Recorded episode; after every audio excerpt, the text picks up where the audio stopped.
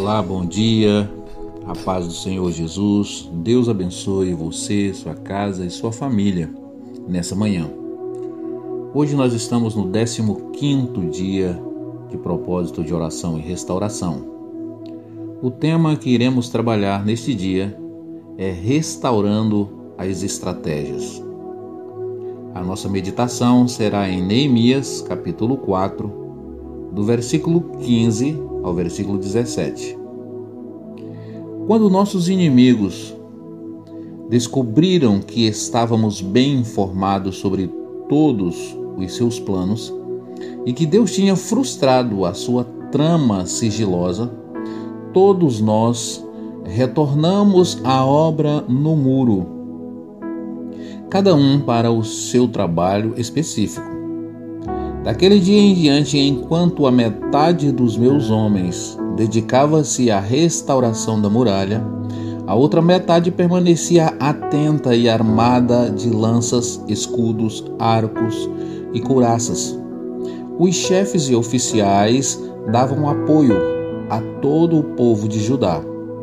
Os carregadores, que por si mesmos tomavam as cargas, cada um com uma das mãos fazia a obra e com a outra empunhava a sua arma. Neemias ele precisou atualizar as suas estratégias várias vezes para manter o objetivo de reconstruir os muros de Jerusalém. E para restaurar as estratégias em primeiro lugar, nós precisamos de ter compreensão. Uma pessoa incompreensiva, ela não vai conseguir se adaptar às novas realidades. Por isso que Neemias, ele compreendeu que teria que mudar o jeito de fazer. Ao mesmo tempo, sem perder o foco no propósito de restaurar a a cidade. A compreensão da realidade e do contexto ao nosso redor nos ajuda muito a gente perceber o que precisamos fazer para alcançar nossos sonhos, a restauração daquilo que idealizamos. Porque Jesus, ele nos ensinou que antes de fazer um projeto, a gente precisa planejar esse projeto. E nós vamos ver que Jesus ele, ele profetizou, ele falou a respeito desse, desse mesmo tema. Lá no Evangelho de Lucas, no capítulo 14, no versículo 28, Jesus disse o seguinte: Quanto qual de vós, desejando construir uma torre, primeiro não se assenta e calcula os custos do empreendimento e avalia se tem os recursos necessários para edificá-la. Para não acontecer que, havendo providenciado os alicerces, mas não podendo concluir a obra toda, as pessoas que a contemplarem inacabada zombem dele. Proclamando este homem, começou grande construção, mas não foi capaz de terminá-la. Ou ainda, qual é o rei que, pretendendo partir para a guerra contra outro rei, não se assenta primeiro para analisar se com 10 mil soldados poderá vencer aquele que vem enfrentá-lo com 20 mil? Veja que Jesus tratou aqui das duas coisas, da construção e da segurança, da proteção, ele nesse texto nós vamos observar que se a gente não for compreensível, nós não conseguimos construir e a gente não consegue ser perceptivo e atento para se manter vigilante. Aqui está falando sobre construção e vigilância. Porque na vida da igreja, na medida em que nós vamos construindo, na medida em que nós vamos edificando, nós precisamos estar atento aos tempos, atento às investidas do inimigo, estarmos vigilantes concernente aos ataques daqueles que querem impedir a nossa reconstrução, a nossa construção. Então, assim que nessa manhã o Espírito Santo de Deus esteja te dando capacidade para trabalhar e vigilância para permanecer atento aos cuidados, com os cuidados, para que o inimigo não te pegue de surpresa. Por isso que a, o serviço, o trabalhar e a vigilância é uma estratégia de guerra.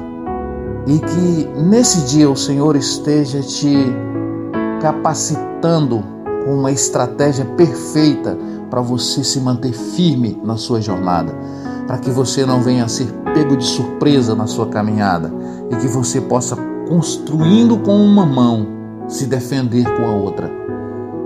É o princípio da edificação e da vigilância, da atenção, do cuidado. Então, o segundo, o segundo princípio que nós precisamos é, alcançar é a flexibilidade. Neemias foi flexível quando quanto a forma de fazer, mas sem perder o princípio mais importante, que era a reconstrução de Jerusalém. A flexibilidade nos ajuda a ir além dos obstáculos e dificuldades que quase sempre nós encontramos em nossa caminhada. Certamente, tudo que você for fazer, você vai enfrentar dificuldades, você vai enfrentar obstáculos. E quando nós somos resilientes, conseguimos nos adaptar às novas realidades e vencer todos os desafios.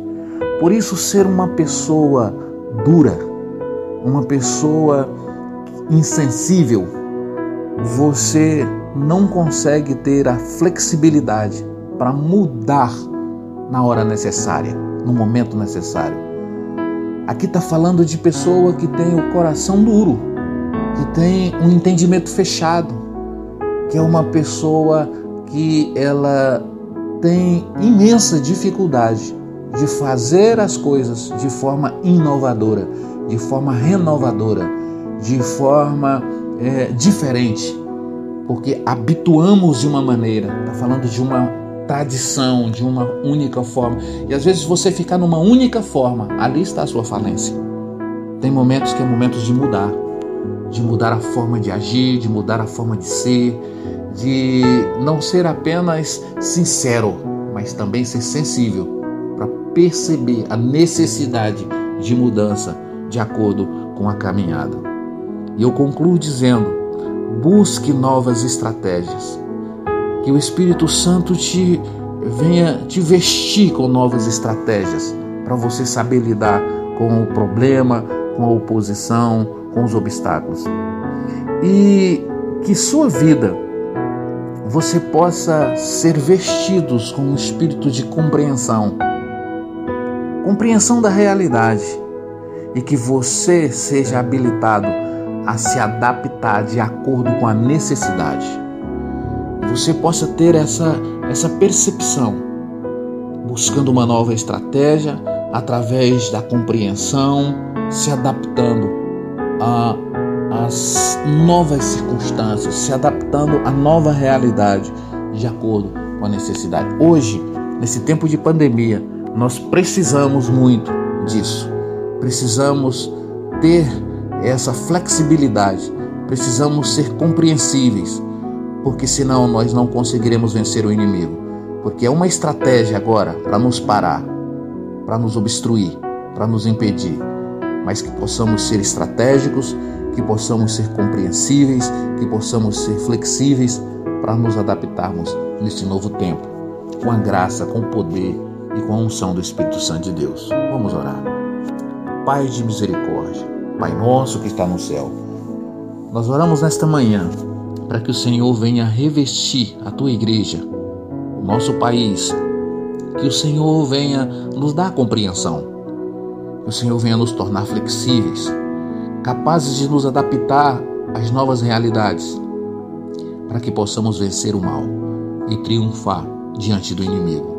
Eu peço esta unção sobre a vida da tua igreja, em nome de Jesus Cristo, nesta manhã. Mais uma vez eu quero te lembrar, se você ainda não é inscrito no canal da igreja, se inscreva no canal da igreja, acione o sininho para receber as notificações e compartilhe as nossas mensagens, a fim de expandir o evangelho, de levar esta palavra às pessoas que necessitam de um socorro e de um refrigério. Deus te abençoe. Até amanhã, com a graça de Deus.